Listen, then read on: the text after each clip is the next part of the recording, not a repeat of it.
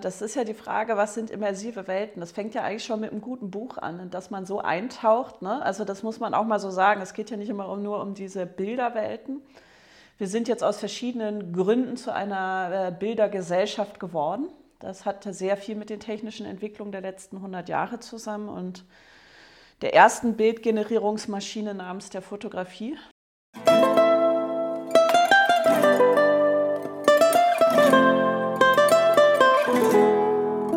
Hier ist wieder Provokant Rosarot mit Dorothee Töriki. Geschichten über die Chancen im Digitalen. Herzlich willkommen. Ihr Lieben, willkommen zurück.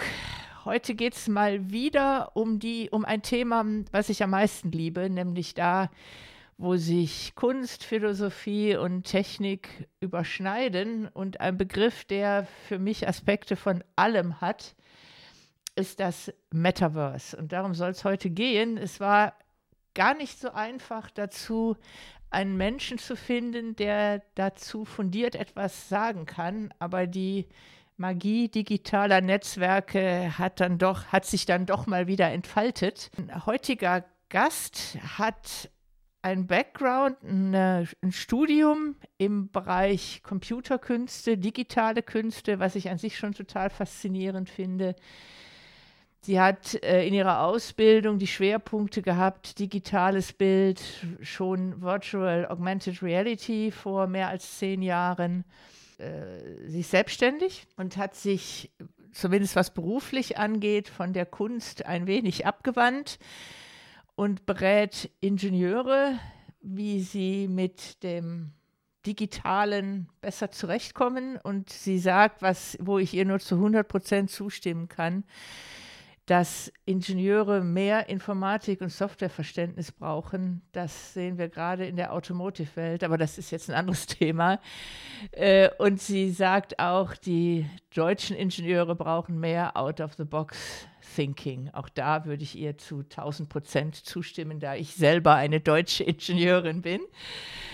Ihre Hobbys haben mich extrem angesprochen. Sie hat zwei Maine Coon Kater und macht Kampfsport. Also eine sehr faszinierende Frau. Mein Gast hat zudem äh, ist, hat nicht nur Kampfsport betrieben, sondern hat auch noch einen schwarzen Gürtel im Kampfsport. Und ehe ich jetzt noch länger über sie erzähle, möchte ich mich einfach mit ihr unterhalten. Herzlich willkommen, Claudia Becker. Wie schön, dass du da bist. Danke, Dorothee, für die Einladung. Ich freue mich auch wahnsinnig, heute mit dir ja, über dieses spannende Thema zu sprechen und insbesondere eben auch äh, die Grenzen zwischen äh, Ingenieurwesen, Technologie, äh, Kunst dabei auszulöten, weil sie ja das Thema Hardware, Software und eben ja auch das Kreative alles betreffen im Grunde genommen. Absolut. Ich würde sagen, wir springen auch sofort rein in das Thema. Warum ich eigentlich dich eingeladen habe in diesem Podcast war, dass du mir in einem Gespräch gesagt hast, meine Güte, dieser Hype um das Metaverse, das ist im Grunde gar nichts Neues. Immersives Design gibt es schon seit Jahrtausenden. Und Claudia, berichte uns. Lass uns eintauchen in die Welt der Künste. Seit wann gibt es immersive Kunst? Und was ist es überhaupt? Naja, ob immersive Kunst oder besser gesagt auch immersive Theorien, würde ich das vielmehr nennen, ist ja eigentlich das Thema Platons Höhlengleichnis. Also die Geschichte Platons, äh, wer das nicht kennt, mehr aus der Schule, da wird es meistens gelesen. Das ist so ein bisschen die Theorie Platons, dass es eine Gruppe von Menschen gibt, die in einer Höhle sitzt und ständig nur eben per äh, Schattenspiel sozusagen Bewegungen an der Wand sitzt, äh, sieht. Und in dieser Welt leben sie. Und irgendwann kommt einer raus aus, aus diesem äh, Raum im Grunde genommen und kann das Richtige erblicken und versucht die anderen davon zu überzeugen, dass es das Richtige sei. Und im Grunde genommen würde ich schon dort ansetzen, einfach in der Philosophiegeschichte, in der westlichen Philosophiegeschichte, dass das das erste Mal das Auftauchen solcher, wie soll man sagen, Theorien über eine Realität ist, beziehungsweise Theorien, dass es auch eine andere Realität geben könnte oder eben eine Simulation unserer Realität. Das kommt ja heute dann auch wieder, ob es jetzt das Metaverse ist oder eben auch andere Theorien aus dem Silicon Valley, dass wir alle in einer Simulation leben. Matrix kennen wir ja auch alle von vor 20 Jahren. Das sind alles äh, diese Elemente, die im Grunde genommen da, würde ich sagen, auf einen und demselben ja, Theorie oder auch Anschauungsstrang aufbauen. Und zu diesem Anschauungsstrang gibt es natürlich auch immer wieder Experimente in den Künsten und in den Wissenschaften, aber auch in der Mythologie. Also Narziss ist ja eines der besten Beispiele, der sich in sein eigenes Bild verliebt und dann im Grunde genommen äh, da drin versinkt. Das sind alles so im Grunde genommen Ansatzpunkte, äh, wo solche Theorien, Sichtweisen eigentlich schon mal aufgetaucht sind. Das bestätigt mich wieder in meiner äh, These, dass das Digitale uns wieder mit den uralten Fragen der Menschheit befassen lässt. Und äh, das sagst du ja gerade, weil ich finde tatsächlich Platos Höhlengleichnis und wir leben alle in einer Simulation, das hat schon erschreckende Parallelen und sind letztendlich die, die alten philosophischen Fragen, mit denen wir uns alle beschäftigen. Aber gehen wir mal ein bisschen weiter Richtung Gegenwart, was die Kunst angeht. Du hast nämlich mir erzählt, und auf den Gedanken bin ich tatsächlich noch gar nicht gekommen, wenn man das Metaverse als etwas sieht, was, du hast, glaube ich, mal gesagt, etwas, in was man eintauchen kann, so eine dreidimensionale, nicht existente Welt, dann äh, ist zum Beispiel die, äh, die Six, Sixtinische Kapelle von Michelangelo wäre dann ja auch ein Metaverse, korrekt? Im gewissen Sinne schon. Also die Bildwelten des Mittelalters sogar, ich würde sogar so weit gehen bis ins 19. Jahrhundert. Im 19. Jahrhundert waren die sogenannten Panoramen total en vogue, könnte man sagen. Ähm, das war eigentlich damals die vorherrschende Perspektive. Wir hatten keine Zentralperspektive mehr, die ja auch erst in der Renaissance entstanden ist im Grunde genommen, sondern diese Bildperspektive wurde im 19. Jahrhundert eigentlich durch die panoramischen Projektionen ab, äh, abgelöst. Du hast auch, wie du sagst, in der äh, Sixtinischen Kapelle, also das wären wir haben daran nachher gearbeitet, eben Kuppelprojektionen zu machen. Also genau das dann, also das, was du eben halt in den Kirchen hast, äh, in den Domen, diese ganzen bemalten Decken und so weiter und so fort, das haben wir eben versucht mit technischen Mitteln vor 10, 15 Jahren, wie soll man sagen, zu erschaffen. Also nicht nachzubauen, sondern im Grunde genommen mittels digitaler Technologien, panoramischen Projektionen, dann im Grunde genommen wieder zu erschaffen. Das sind dann sozusagen solche virtuellen Räume. Du hast tatsächlich sogar eines der ersten Experimente ähm, im Bereich Virtual Reality oder, äh, ja, wie soll man sagen, immersive Umgebung. Das ist die sogenannte CAVE-Technologie. Das hieß äh, CAVE Automatic Virtual Environment. Das sind im Grunde genommen die Anfänge äh, der heutigen ja, virtuellen Welten, wie wir sie haben. Das waren im Grunde genommen Räume, auf die eben, ja, wie soll man sagen, Bilder projiziert worden sind. Also lass es fotografische Bilder sein oder eben computergenerierte Bilder, aber so hat es damals angefangen, dass man angefangen hat, das erstmal auf die, also einen Raum, wo man ja einfach äh, flache Wände hat, im Grunde genommen drauf zu projizieren und dann hat sich das weiterentwickelt, dass man halt natürlich versucht hat, diese panoramischen Räume zu erzeugen. Also äh, da muss man dann natürlich technisch gesehen einfach mit den Verzerrungen klarkommen. Also wenn du halt mehrere Projektoren auf eine krumme Fläche projizierst, dann brauchst du halt gewisse Technologien, die dir das wieder so richtig hinrendern oder rechnen, dass äh, das Bild entsprechend, ich sage jetzt mal in Anführungsstrichen, real aussieht. Das ist so diese Cave-Technologie, ist das sowas wie die Kunstausstellungen, die es gerade relativ viel gibt, so wie Monets Garten oder ich glaube äh, Van Gogh. Es gibt auch eine Ausstellung von Van Gogh, wo schwarze Räume in dreidimensionale Erlebnisräume umgewandelt werden, in dem Bilder dieser Künstler über Projektoren an die Wände projiziert werden. Oder genau. es gibt, ne, es, es, ich habe auch irgendwo, ich glaube, es war in, in äh, Südkorea, gibt es ein immersives Museum, da ist das müsste dann auch die Cave-Technologie sein, wenn, das ist auch eine schwarze Wand und da hast du quasi, wird die Brand, wird so Meeresbrandung und äh, ein Sternenhimmel. Also im Grunde, du stehst am Strand bei Nacht. Das ist, sieht auch, zumindest wenn man es im Video sieht, extrem realistisch aus, mit dem entsprechenden Sound. Also genau, das ist, das ist, das ist genau, äh, worum es geht. So fing das mal an in der Kunst, äh, wie du gerade richtig gesagt hast dass man eben, das sind die sogenannten digitalen Künste, äh, aus denen ich eben komme. Also ich habe mich mit den digitalen Bildmedien oder ich war halt, ich bin halt ein Bildermensch, wenn ich das so sagen darf. Deswegen hat mich jetzt auch die ganzen Bildgeneratoren, die jetzt gerade im letzten Jahr rausgekommen sind, mehr affiziert als dieses äh, ChatGPT-3. Das habe ich gemerkt, äh, auf LinkedIn waren ja alle viel mehr hinter dem her. Mich haben, mich haben diese Bilder mehr angemacht. Also das andere hat mich gar nicht so interessiert. Also bis ich die Maschine dazu bringe, einen Text zu schreiben, wie ich es tue, das dauert mir zu lange. Ja? Also während das äh, Spiel mit den Bildgeneratoren äh, äh, viel interessanter für mich war. Und ich bin eben so ein Bildermensch äh, gewesen und das ist tatsächlich etwas, woran ich früher gearbeitet habe bzw. mitarbeiten durfte. Die Forschung und Entwicklung solcher ähm, ja, Environments, der immersiven Environments. Bei uns ging es eben halt um, um Kuppelprojektionen, um panoramische Projektionen und eben halt auch um die verschiedenen Technologien eben der 3D-Bilder. Also wie generierst du im Grunde genommen 3D-Welten? Also was für verschiedene Technologien gibt es da? Ich stelle jetzt mal eine ganz blöde Frage vielleicht, die mir aber gerade so in den Sinn kommt. Was macht eigentlich für uns Menschen die Faszination von diesen immersiven Welten aus? Ist die reale Welt uns nicht aufregend genug? ja, ich glaube, das Thema Realitätsflucht hängt damit auch zusammen. Ich glaube, äh, das ist ja die Frage, was sind immersive Welten? Das fängt ja eigentlich schon mit einem guten Buch an, dass man so eintaucht. Ne? Also das muss man auch mal so sagen. Es geht ja nicht immer nur um diese Bilderwelten.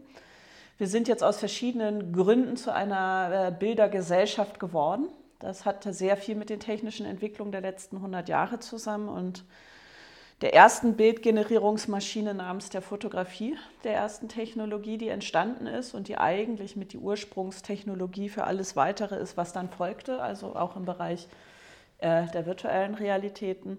Aber im Grunde genommen ist das dieses Thema, äh, ja, das Abtauchen in eine andere Welt. Es ist irgendwo Realitätsflucht, ne? Glaube ich schon. Das ist äh, natürlich das Thema. Also äh, aus seinem Leben entspringen und in eine andere Realität eintauchen, sich eine andere Realität, eine bessere Realität, eine vermeintlich bessere dadurch zu schaffen. Ich glaube, das sind viele Mechanismen, ob das jetzt immersive Technologien sind oder eben halt auch sowas wie Drogen beispielsweise. Das gehört, denke ich, zum Menschsein dazu. Guter Punkt, ja. Stimmt, den, den Zusammenhang habe ich habe ich so noch gar nicht gesehen, aber da hast du natürlich recht. Wenn ich so Magic Mushrooms oder andere Drogen nehme, erschließe ich mir ja auch wieder neue Welten. Das stimmt, das stimmt. Und ich glaube, das Wesen des Menschen ist ja auch diese kreative Seite. Wir, das macht uns ja aus, aus dem, was wir in der Gegenwart finden, sei es jetzt als Ingenieur oder als Künstler, etwas anderes zu machen. Weißt du, wie ich meine? Etwas zu erschaffen, glaube ich. Ne? Etwas zu erschaffen, das ist richtig. Ja, das ist der bessere Ausdruck. Glaube also, ich auch, ja. Darum, also ich glaube, das ist, äh, ich habe jetzt vor kurzem auch eben was äh, publiziert, also gepostet, eben zu, gerade zu diesem Thema. Also warum müssen wir die Technik immer als was Gegensätzliches zum Menschen sehen? Es ist doch eigentlich das, was wir schaffen. Also wir sind technisch, wir sind technikschaffende äh, Tiere sozusagen. Also kein anderes Tier äh, schafft so viele Tools, also Werkzeuge und Technologien wie der Mensch. Also es gibt ja Nachweise, dass Tiere auch äh, sich Werkzeuge bedienen, aber was den Menschen schon wirklich auszeichnet, ist das, ja, das, das Nutzen von Werkzeugen oder auch das Erschaffen von Werkzeugen. Das ist ja auch der Grund, warum ich äh, vor kurzem ein kleines Plädoyer für die für die Ingenieurskunst äh, geschrieben habe und gegen das Ingenieurwesen. So. Ich glaube, da kommt mir, entschuldige, wenn ich dich unterbreche, weil ich wollte nämlich auf einen Post eingehen, den ich von dir gelesen habe auf LinkedIn. Du hast nämlich gesagt, ursprünglich in der Renaissance, glaube ich, war es, korrigiere mich, wenn es falsch ist, waren Ingenieure Universalgenies. Ähm, das bekannteste davon wohl Leonardo da Vinci.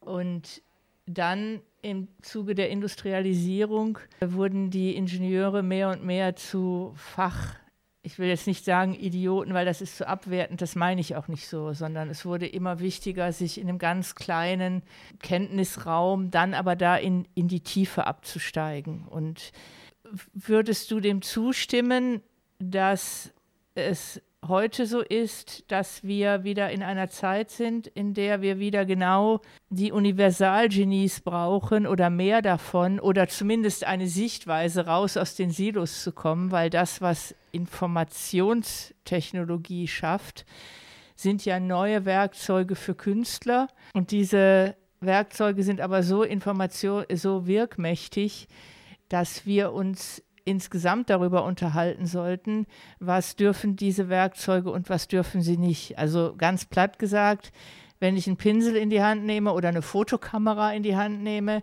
ja, dann kann ich eventuell ein Bild von einem Prominenten machen und das mit, mit der heutigen Informationstechnologie in die, in die Welt hinaus schicken, was an sich schon Konsequenzen hat, aber mit Text-to-Image kann ich natürlich von jedwedem Menschen auf dieser Welt Szenarien erstellen, den in Welten stellen, den in Situationen darstellen, ohne sein Einverständnis. Das heißt, wir brauchen eine äh, sehr breite Diskussion in der Gesellschaft, was denn diese Tools dürfen und was sie, oder was die Menschen, die über diese Tools verfügen, was diese dürfen und was sie nicht dürfen. Habe ich so diese Gedanken von deinem Post so einigermaßen richtig wiedergegeben? Ähm, also ich glaube, es ging um mehrere Sachen tatsächlich. Also auf der einen Seite halt um das Thema, äh, das, was du sagst, ähm, gesagt hast, in der Renaissance hatten wir halt wirklich noch äh, Ingenieure und Künstler. Das waren wirklich äh, eine Person sozusagen. Und das hat sich dann im Laufe der Zeit, im Laufe der Industrialisierung ausdifferenziert, sagt man so schön mit Luhmann. Da ging es im Grunde genommen darum, dass ja auch die Wissenschaften, Biologie, Chemie und so weiter sich einfach auch neu gebildet haben. Also der ganze Wissenschaftsapparat, diese ganzen Trennungen, die wir haben, mit Bioinformatik, äh, äh, was gibt es noch, ne? also Wirtschaftsinformatik. Ne? Also schon allein der Bereich Informatik ist ja dann auch wieder in, in Unterbereiche gegliedert und wir, wir zergliedern und zergliedern und zergliedern und es geht immer weiter in dieser Zergliederung. Das ist tatsächlich eine Bewegung, würde ich sagen, die hat irgendwann mit der Industrialisierung eingesetzt. Und davor hat man, wie man so schön sagt, das Ganze eher noch generalistischer oder holistischer, also ganzheitlicher einfach betrachtet. Und ähm, das ist tatsächlich so eine Bewegung, die hat einfach eingesetzt mit der, mit der Industrialisierung. Äh, dieses Zersplittern wirklich äh, der gesamten Wissenschaften. Da gibt es von Luhmann eben in der Systemtheorie tolle Studien zu. Oder auch äh, Foucault schreibt darüber in die Ordnung der Dinge, wo er aber auch eben sehr interessanterweise schreibt, dass das halt eben kein linearer Fortschritt ist, sondern es auch immer Brüche wiederum in der Geschichte gegeben hat und auch geben wird. Ähm, auf der anderen Seite, was du gesagt hast, natürlich eben, ähm, das Digitale führt uns auch wieder heran, eben halt an die urmenschlichen Fragen. Du hattest das auch vor kurzem gefragt, wer hat sich eigentlich mal mit Bewusstsein auseinandergesetzt in Bezug auf ChatGPT? Und äh, da hatte ich ja schon so ein bisschen geschrieben. Ne? Also äh, ähm, man hat sich bis heute nicht auf ein einheitliches Modell geeinigt in der Theoriebildung, sage ich jetzt mal, in der Neurowissenschaft oder auch in der Philosophie. Was heißt Denken, was heißt Intelligenz? Aber ständig machen wir hier mit künstlicher Intelligenz rum, ohne irgendein, wie soll man sagen, standardisiertes Modell jetzt mal zu haben, auf das wir uns alle geeinigt haben, was es denn jetzt nun tatsächlich ist. Und da äh, geht die Zersplitterung natürlich weiter. Und auf der anderen Seite, es ist natürlich durch, äh, das hatte ich geschrieben, die technokratische Bewegung. Also dieses, ich muss mich nur um die Technik kümmern und alles andere ist nicht mehr mein Business. Äh, was ich immer auch so schön finde, that's not my department, ist auch so ein bisschen der Spruch zu.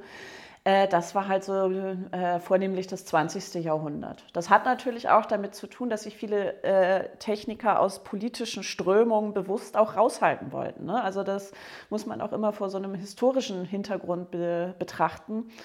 äh, dass sich halt gerade in Deutschland viele Techniker oder auch technische Verbände an dem, was in den 30er oder 40er Jahren gelaufen ist, nicht beteiligen wollten.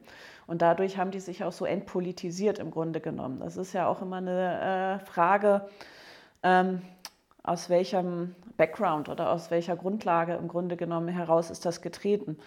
Ich würde jetzt sagen, in Deutschland hat das gerade im deutschen Bildungsbereich dann leider natürlich die Umkehrfunktion gehabt, dass wir von dem, was wir humanistische Bildung äh, tatsächlich nennen, wo wir wirklich noch äh, die Naturwissenschaften und Geisteswissenschaften zusammengedacht haben, dass das seit den 80er Jahren im Grunde genommen abgenommen hat. Und wir haben diese ganz starke Trennung zwischen den Naturwissenschaften und eben den Geisteswissenschaften und den Künsten, die sich ja auch schon in unseren, in unseren Universitäten äußern, dass wir technische Hochschulen haben, dass wir normale Universitäten haben und dass wir Kunsthochschulen haben. Also da haben wir regelrechte Mauern gebaut im Grunde genommen.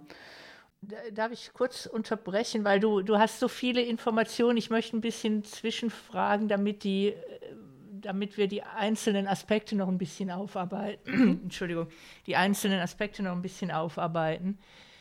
Diese Zersplitterung, von der du gesprochen hast, in einzelne Fachbereiche. Was ist denn dann eigentlich und warum ist dann die Informationstechnologie ja doch irgendwie anders als der Rest, sag ich mal, als alle anderen Ingenieure und Naturwissenschaftler, die ja schon sehr früh mit dem Thema Silos aufheben angefangen haben. Das kommt ja aus dem Bereich. Woran liegt das eigentlich? Und wenn wir jetzt so den Bogen schlagen wieder zum Metaverse, liegt das daran, dass über die Informationstechnologie so wirkmächtige Dinge geschaffen werden, dass die Informationstechnologie am ehesten gezwungen wurde, diese äh, Abteilungsgrenzen aufzubrechen? Ich denke, also das eine ist die Ausdifferenzierung in den verschiedenen technischen Disziplinen, die stattgefunden hat. Die hat man aber auch bei Softwareentwicklern beispielsweise. Also Backend, Backend versteht sich nicht mit Frontend und so weiter und so fort. Da gibt es auch sehr viele Unterschiede, auch äh, in den verschiedenen Sprachen, die äh, Programmierer im Grunde genommen können, beziehungsweise in denen sie programmieren. Ähm, ich glaube, und das ist, da ist für mich tatsächlich der Programmierer eher so ein Hybrid im Gegensatz zum, ich sage jetzt mal, klassischen Hardware-Ingenieur.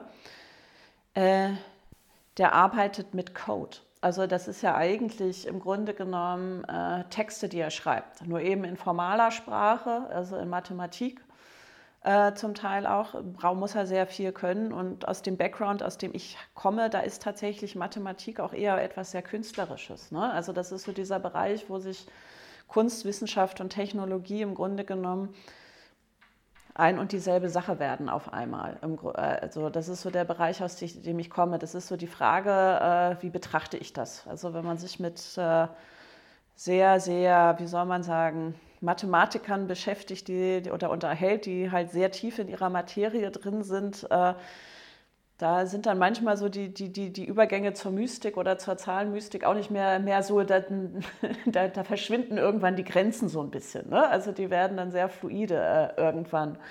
Und ähm, ich denke tatsächlich, das Thema Informationstechnologie, was du aufgebracht hast, ich denke, das ist die eigentliche, wie wir immer so schön sagen, digitale Revolution geworden.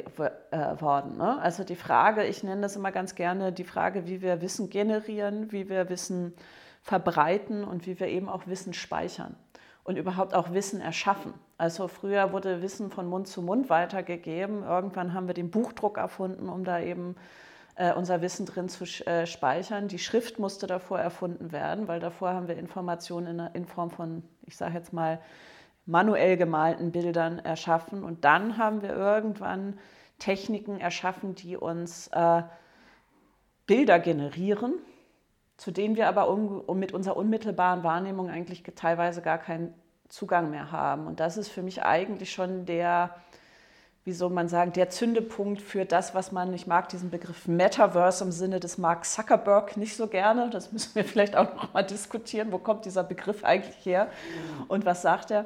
So, das war der Moment aber, wo wir angefangen haben, auf einmal Bildwelten zu schaffen mit technischen Geräten, nenne ich das jetzt einfach mal, zu denen wir nicht unmittelbar Zugang haben.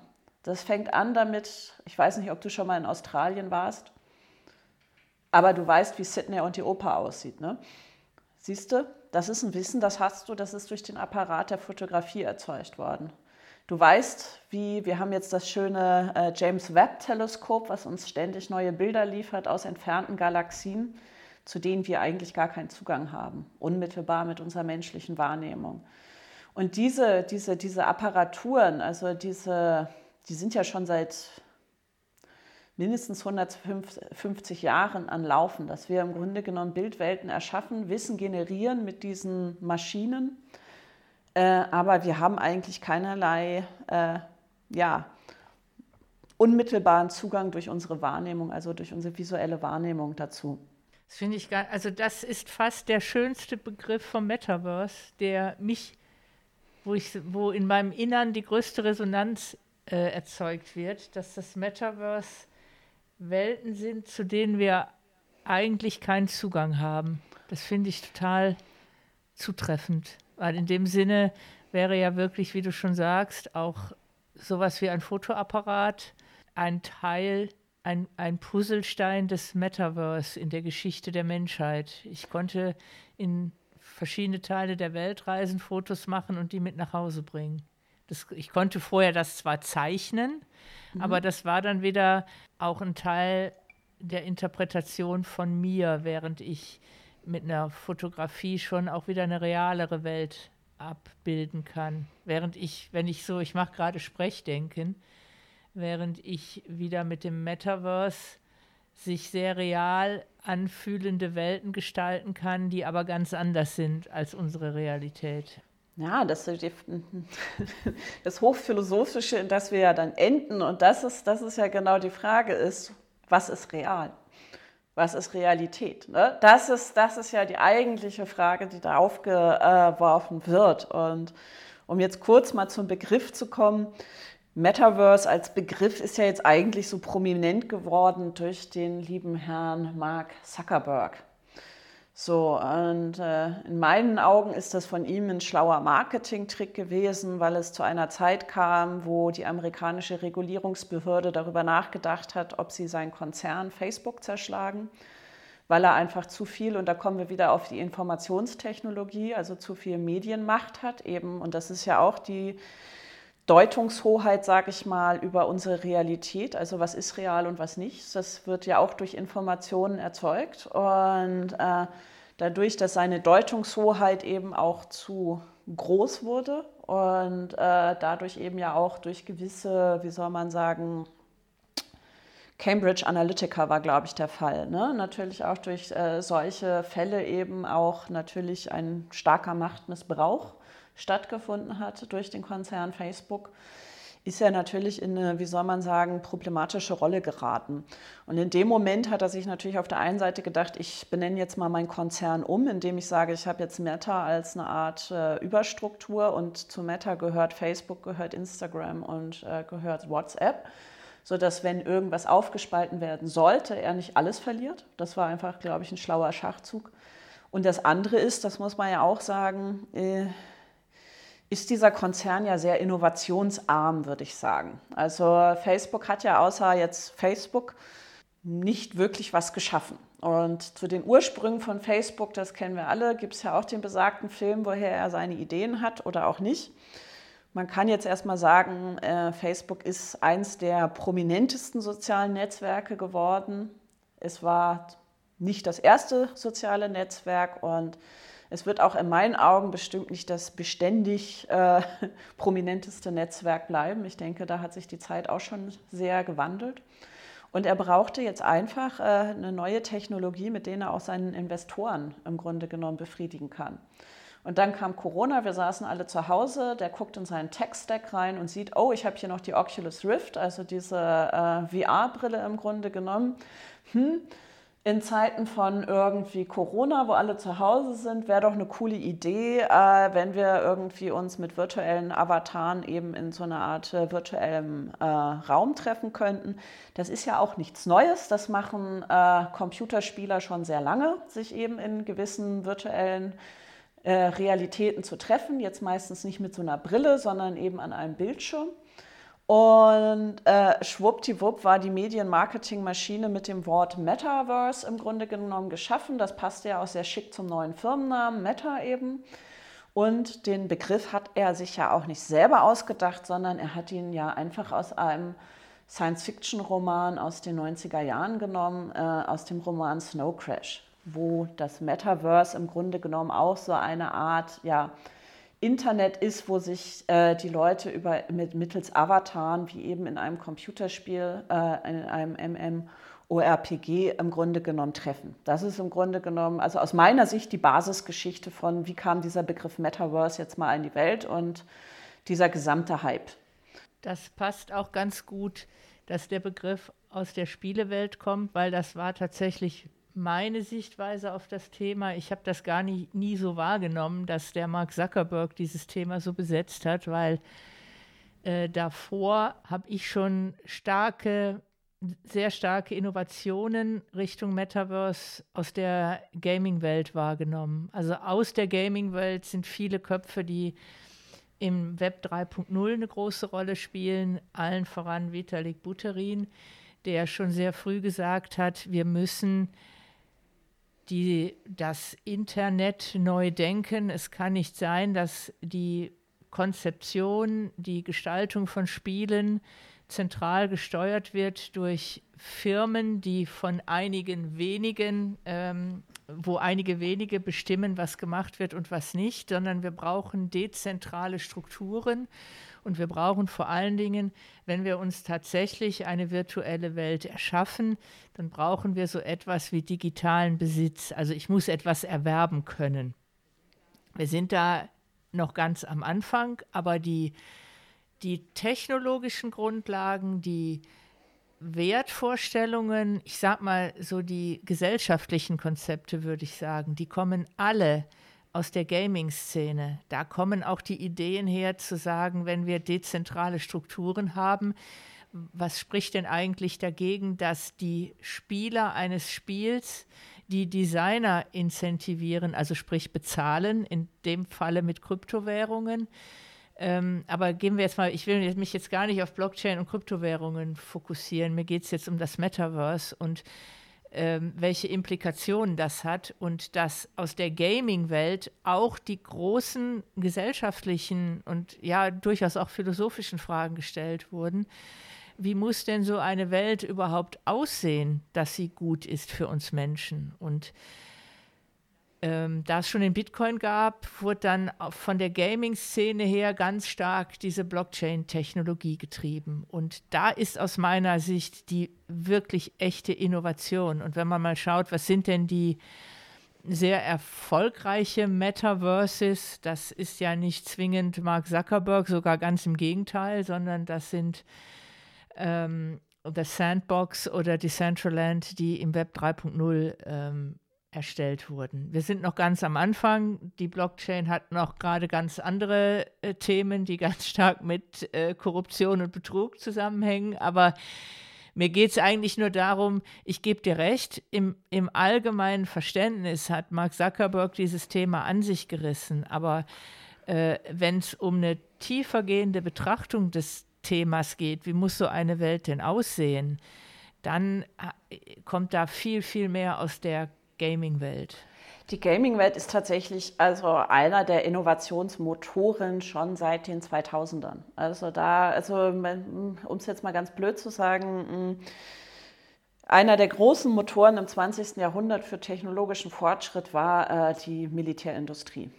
Das muss man mal einfach so sagen. So, das Militär hat sehr viel, aus dem Militär sind sehr viele äh, Technologien dann irgendwann im Mainstream gelandet. Und so um die 2000 fing das eben an, dass eben gerade die Gaming-Industrie angefangen hat, äh, was den Innovationskraft angeht oder was eben auch den Transfer angeht, also von Gaming in die, sage ich jetzt mal, Mainstream-Gesellschaft im Grunde genommen da waren dann die großen Sprünge. Und das hatte man einmal mit der, ich weiß noch, PS2 zur PS3, also PlayStation 2 zur PlayStation 3. Das waren die großen grafischen im Grunde genommen Sprünge. Ich bin jetzt kein, muss ich ganz ehrlich sagen, Freund von irgendwie Blockchain und, und Krypto. Ich bin da, wie gesagt, mehr auf der bildlichen Ebene, was eben das Metaverse angeht und auf eben der Frage, wie werden eben ja, computergenerierte Bilder erzeugt, also CGIs, Computer Generated Imagery, die eben möglichst real aussehen. Und was war die Vorlage für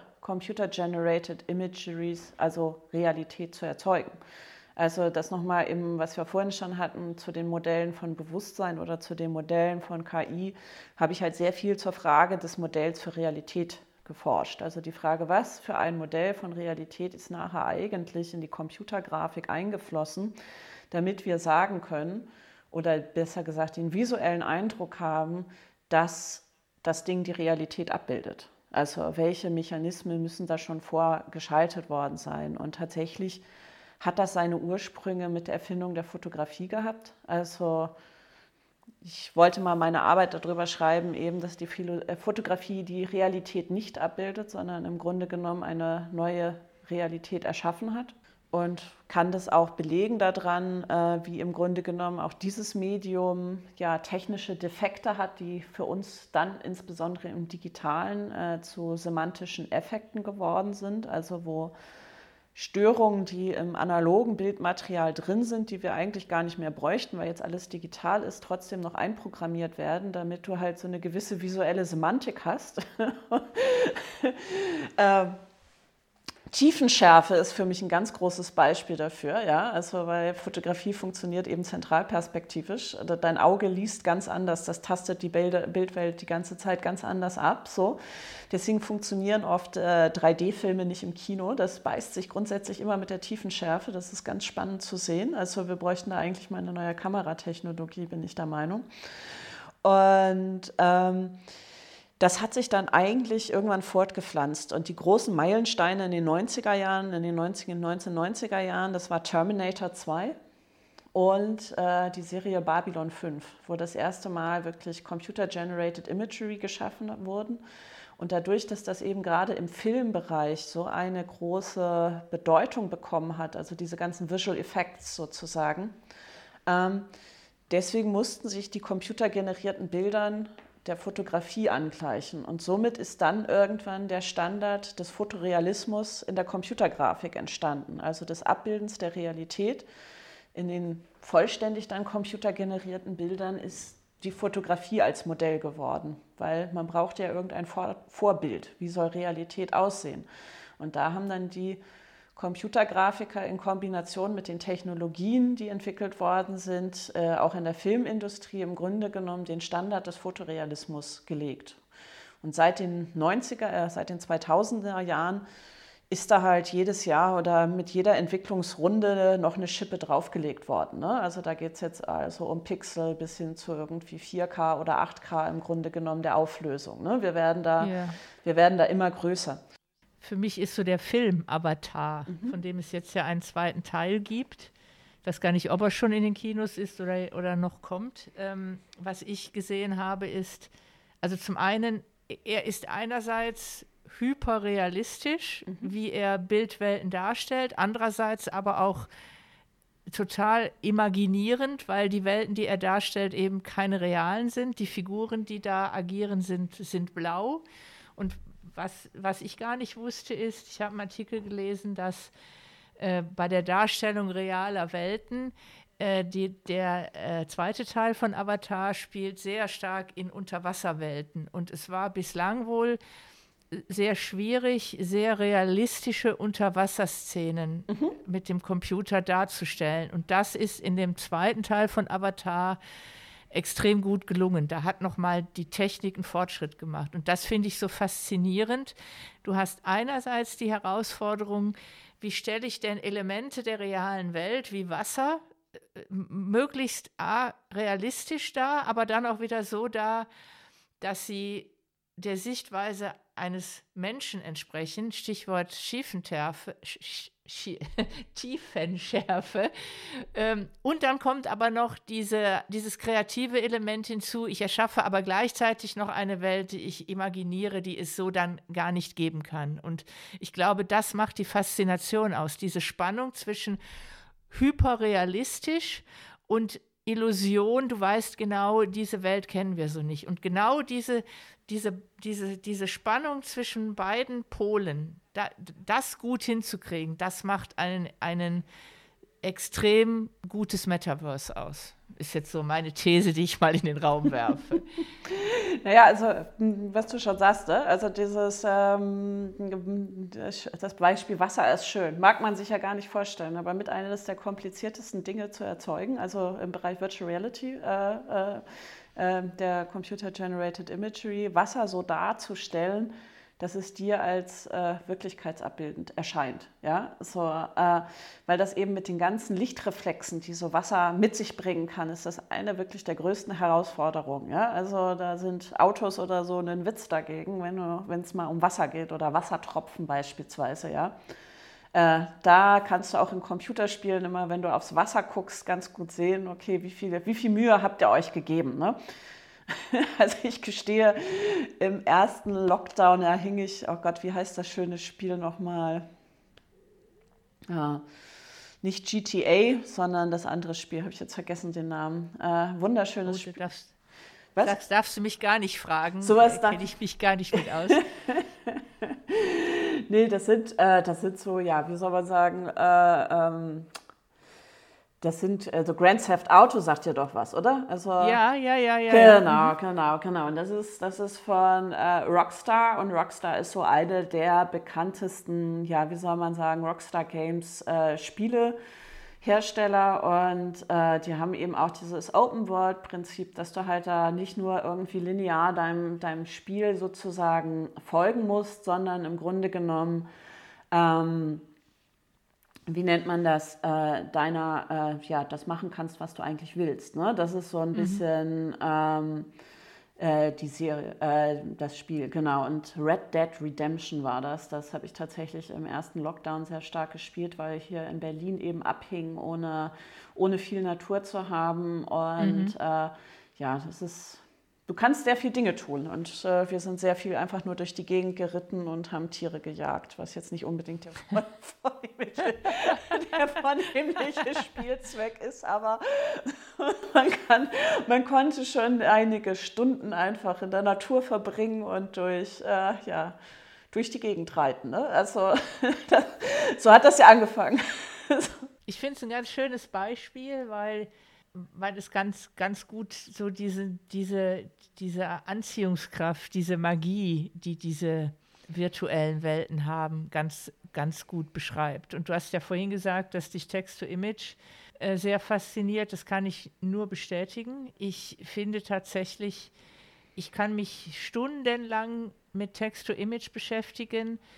Und zwar gar nicht so sehr das, was ich selber erstelle, sondern indem ich mir betrachte, was andere erstellt haben. Und ich finde, dass je besser die Bildwelten werden, umso faszinierender finde ich das. Und äh, das ist für mich nochmal eine ganz neue Dimension, dadurch, dass das so niederschwellig ist, also im Prinzip jedem zur Verfügung steht. Du musst dich halt nur in, die, in diese Prompt-Thematik einarbeiten. Was, was muss ich der Maschine sagen, damit ein bestimmtes Bild herauskommt. Ich finde das absolut faszinierend, mich in die Welten anderer Menschen zu begeben. Und das ist erstmal nur zweidimensional. Aber alleine das finde ich schon absolut faszinierend. Ich kann stundenlang, wirklich ohne Übertreibung, ich kann stundenlang mir die Bildwelten von anderen Leuten angucken. Das ist schön. Ich, ich finde es total spannend, was du sagst, so, weil äh, was du gerade gesagt hast mit dem Niederschwelligen. Ne? Also für mich ist die eigentliche Innovation gar nicht die KI, die dahinter steckt, sondern das Niederschwellige, das Interface dass du einfach jetzt einen Satz in natürlicher Sprache eintippen kannst, ja, der aus gewissen Elementen besteht, also der eine Bildbeschreibung abgibt, im Grunde genommen einen Stil des Bildes, im Grunde genommen äh, musst du ja auch noch hinzufügen, also es gibt ja einen gewissen, ich nenne es mal Baukastensatz, wie so ein Satz aussehen muss, damit du halt ein gewisses Bild bekommst. Mir war nicht so klar, dass das anderen Menschen nicht so klar ist, als ich vor kurzem mit jemandem mich darüber ausgetauscht hatte. Ich spiele tatsächlich mit allen Bildgeneratoren, die es irgendwie gibt. Mache das auch immer sehr gerne für meine Posts. Und dann nehme ich mal einen Satz und jage den durch sämtliche Bildgeneratoren und suche mir dann aus, was ich am, nächsten, am liebsten mag. Aber für mich die eigentliche wirklich äh, Innovation, um jetzt mal auch auf den Begriff der Innovation in dem Bereich zu kommen, ist gar nicht unbedingt, dass das geht. Dass das geht, das war mir schon klar. Also mit diesem Thema generative Kunst äh, habe ich mich schon sehr lange ja auseinandergesetzt. Also mein erster Chef, der hat verschiedene Software geschrieben und hat da, glaube ich, mal einen Oscar sogar gekriegt für seine Software, die eben ähm, ja, Bildgenerierung macht. Und äh, ein Meilenstein, den er geschaffen hatte, war, in virtuellen Welten das Gras so programmieren zu können, dass jeder Grashalm anders aussieht. Ja? Weil wenn du eine Wiese hast und jeder Grashalm sieht gleich aus, automatisch erzeugt, äh, dann nimmst du das nicht als realistisch wahr. Also brauchst du diese sogenannten Fehler, also oder Abweichungen im Grunde genommen. So, und der hatte irgendeine Software geschrieben, die es eben vor Gott 10, 20 Jahre, ich, das war ja schon längst auf dem Markt, als ich da war, so, der die es eben geschafft hatte, äh, dass, dass eben auf einer Wiese, auf einer computergenerierten Wiese, jeder Grashalm anders aussieht. So, und äh, das waren, solche Technologien waren ja vorher nur Spezialisten vorbehalten. Ja? Also mit seinem Spezialwissen, ich weiß noch, als ich damals auch in das Institut für Bildmedien kam, am Zentrum für Kunst- und Medientechnologie, da gab es dann eine eigene Software, die geschrieben worden ist für die panoramische Kamera. Also wie macht man panoramische Aufnahmen beispielsweise, um dann nachher auch diese Bilder zu haben, die dann wieder irgendwie projiziert werden können. Und das waren alles Spezialanfertigungen. Ne? Also da musstest du noch mit Shell-Kommandozeilen im Grunde genommen Dinge eintippen. Das waren nicht irgendwelche Graphic User Interfaces, die per Drag and Drop oder so bedienbar waren, sondern du brauchtest da wirklich Spezialwissen für. Und was sich jetzt geändert hat, und das ist der Meilenstein meines Erachtens, der stattgefunden hat, ist, das kann jetzt jeder. Und zwar kann jeder einfach jetzt so eine blöde Seite öffnen. Er kann sich da anmelden mit einem Account. Ich glaube, bei Stability brauchst du noch nicht mal einen. Ähm, Im Gegensatz zu Dali oder so und du kannst da einfach einen Satz eingeben und dir wird ein Bild generiert. Ja? Also diese Niedrigschwelligkeit, ja? das ist im Grunde genommen jeder, jeder Mensch mit einem normalen Internetzugang und einem normalen Computer. Du brauchst keine spezielle äh, GPU dafür oder so.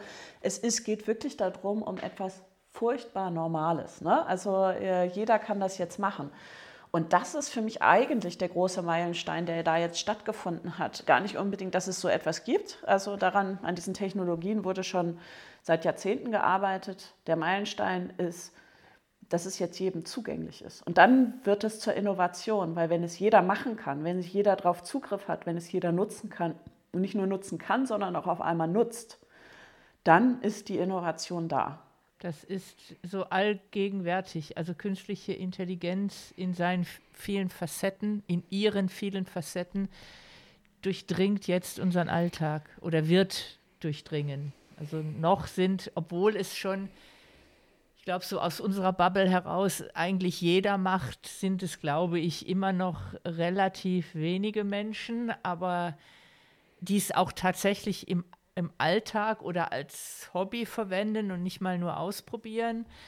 Aber das wird definitiv kommen. Und ich sehe gerade auf die Uhr, dass sich die Stunde schon wieder dem Ende neigt. Äh, ich bin ganz äh, erschrocken vom Gefühl her, reden wir erst mal gerade 15 Minuten. Deshalb würde ich gerne äh, das Gespräch abschließen mit der Frage an dich, wenn du dieses, diese ganzen Themen, über die wir heute gesprochen haben, mal Revue passieren lässt, wo siehst du denn die Entwicklung im Metaverse in dem Sinne, über in dem Sinne, über den wir so gesprochen haben, wo siehst du denn die Entwicklung in, ich will gar nicht so weit in die Zukunft gehen, in drei Jahren, in mm. fünf Jahren? Ich bin da sehr, wie soll man sagen, tatsächlich gerade zu, zum heutigen Sta äh, Zeitpunkt sehr gespannt. Einfach aus dem Grund heraus, dass äh, es ja, wie soll man sagen, Gerüchte gibt, die sich verstärken, dass jetzt Apple auch seine eigene Brille rausbringen wird. Und für mich ist die größte Frage dabei, also was man so hört, 3000 Euro für ein Headset, da bin ich ja mal gespannt, wer das kauft. Wir haben ja, ja, wir haben ja gerade darüber gesprochen, ne? es, muss, es muss für jeden zugänglich sein. Und ich bin auch gespannt, äh, welche Inhalte sie dafür schaffen, weil das ist, das ist so ein bisschen seit, äh, schon seit jeher dieses sogenannte Henne-Ei-Problem im Bereich der Virtual Reality. Ähm, du brauchst Inhalte, damit die Leute diese Brille benutzen. Und äh, John Cormack, der ein absoluter Vorreiter ist auf diesem Gebiet, hat gerade bei Facebook gekündigt. Äh, beziehungsweise bei Meta oder ich weiß jetzt nicht, welche Firma von Mark Zuckerberg das ist, weil er mit den Entwicklungen und eben auch der Strategie der Oculus Rift, also der äh, Virtual Reality Brille von Meta, nicht einverstanden war. Und da bin ich tatsächlich halt sehr gespannt. Ich bin sehr gespannt, was, äh, was, was Apple da schafft. Ich bin sehr gespannt, was mit der Microsoft HoloLens wird, obwohl gerade äh, News kam, dass auch das US-Militär da jetzt erstmal die Entwicklung gekappt hat, weil es halt immer noch zu umständlich ist zu, zu benutzen. Ich bin da nicht so, wie soll man sagen, was diese Brillen angeht, tatsächlich gar nicht so. Ähm, ich glaube, das wird noch länger dauern als seine drei bis fünf Jahre. Das passt sehr gut zu einem sehr fundierten Artikel, den ich gelesen habe. Ich schickt, ich äh, werde den Link in die Show Notes zu dem Podcast noch teilen. Da wurde, ex, da wurde sehr genau äh, nochmal bewertet, welche Prozessoren haben wir eigentlich, welche Hardware ist aktuell auf dem Markt, was sehen wir, was in, in den nächsten Monaten kommen wird und da äh, die ähm, die Essenz aus diesem Artikel war, es wird noch mehrere Jahre, wirklich Jahre dauern, bis wir ein dreidimensionales Metaverse in dem Sinne, wie es so allgemein verstanden wird, das wird wohl noch eine Weile dauern, aber wir haben ja schon gesagt, es gibt verschiedene Ausprägungen eines Metaverse. Aber das, was du sagst, long story short, habe ich auch noch mal an anderer Stelle gelesen. Mhm. Nee, es wird noch also dauern, was du sagst. Äh, Prozessoren, Hardware, äh, Software, Serverinfrastrukturen, darüber haben wir gar nicht geredet. Wir müssen uns ja alle auf derselben Instanz be be befinden, dass wir uns überhaupt treffen können. Ja? Damit fängt das ja auch schon an. Und das wird bei Massenveranstaltungen äh, einfach ein Problem. Ne? Also da, da ist einfach die Hardware noch nicht so weit, da ist die Software noch nicht so weit und das wird in drei Jahren noch nicht so weit werden. Und ganz ehrlich, wir sind alle so müde von Videokonferenzen, warum soll ich so eine beschissene Brille mehr kaufen? Also ich sehe erstmal in der Augmented Reality eigentlich noch viel größere Anwendungsmöglichkeiten als in der Virtual Reality, die aber auch noch wiederum viel komplexer und komplizierter ist in meiner, äh, äh, ja, wie soll ich sagen, in meiner Wahrnehmung als eigentlich die Virtual Reality. Und das Thema, wie gesagt, das gibt es schon seit Jahrhunderten oder auch Jahrtausenden. Ich selbst habe ein Stereoskop, das ist so eine Brille aus dem 19., 20. Jahrhundert, da hast du so Fotografien eingesetzt. Um, das, ja, das kenne ich aus meiner Kindheit. Um, genau, um 3D zu sehen.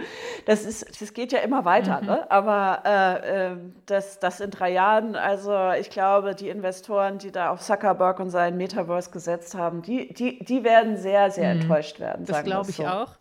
Ich glaube aber, was ich wahrnehme, da haben wir jetzt, da hat die Stunde jetzt nicht für ausgereicht. Wir haben gar nicht über die Kunstwelt gesprochen. Und ich finde so die Bildwelten, die ein Refik Anadol erschafft ähm, und auch viele andere Künstler, diese dreidimensionalen, immersiven Bildwelten, da sind wir wieder bei deiner Cave-Technologie oder Panoramadarstellungen. Das nimmt, nehme ich wahr, hat gerade eine ganz, ganz große äh, Sogkraft. Das MoMA in, in New York hat gerade, äh, startet gerade eine immersive Ausstellung vom Refik Anadol. Das ist für mich so ein Zeichen dafür, dass immersive Kunst sich mit Sicherheit in den nächsten Jahren nochmal so eine Ex Explosion erleben will, wird. Das ja. glaube ich auch. Also auch, weil sie einfach unserer Generation näher ist. Ne? Also äh, ich komme ja aus den, Gott, vor 10, 15 Jahren gab es die Diskussion um die Game Studies hier in Deutschland. Sie sind bis heute nicht durchgekommen, leider als Wissenschaft in Deutschland, aber in anderen Ländern ist das halt ganz anders. Und da wird halt natürlich auch über das Thema Spiele ganz anders nachgedacht. Ne? Also äh, ja. und das sind auch die Vorreiter für eben auch immersive Technologien. Und auch äh, wenn du in der Nähe von Karlsruhe wohnst, guckst dir mal an das Zentrum für Kunst- und Medientechnologie. In Deutschland kennt es kaum jemand. Äh, umso weiter man weggeht, haben wir immer früher gescherzt, umso bekannter ist man da. Und in Karlsruhe hat jeder an das Kino gedacht, was er um die Ecke ist. Und äh, ja, in New York oder Santiago de Chile, da, da wussten die Leute sofort, wovon man redet. Das war immer so ein bisschen der Scherz, äh, worüber wir geredet haben. Wir, wir produzieren für die Welt sozusagen. Aber das, ist, aber das ist tatsächlich eine der ersten Einrichtungen auch gewesen und weltweit größten Einrichtungen für diesen Bereich der Computerkunst. Oh, Entschuldigung, und er steht tatsächlich in Deutschland. Das ist ein wunderschönes Schlusswort, das wir einer deutschen Institution in Deutschland zu mehr Bekanntheit verhelfen. Auch den Link werde ich in die Show Notes äh, posten. Claudia, ich danke dir für das Gespräch. Ebenso. Vielen Dank.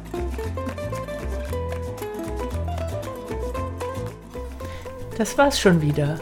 Provokant Rosarot sagt Tschüss. Bis bald, eure Doro.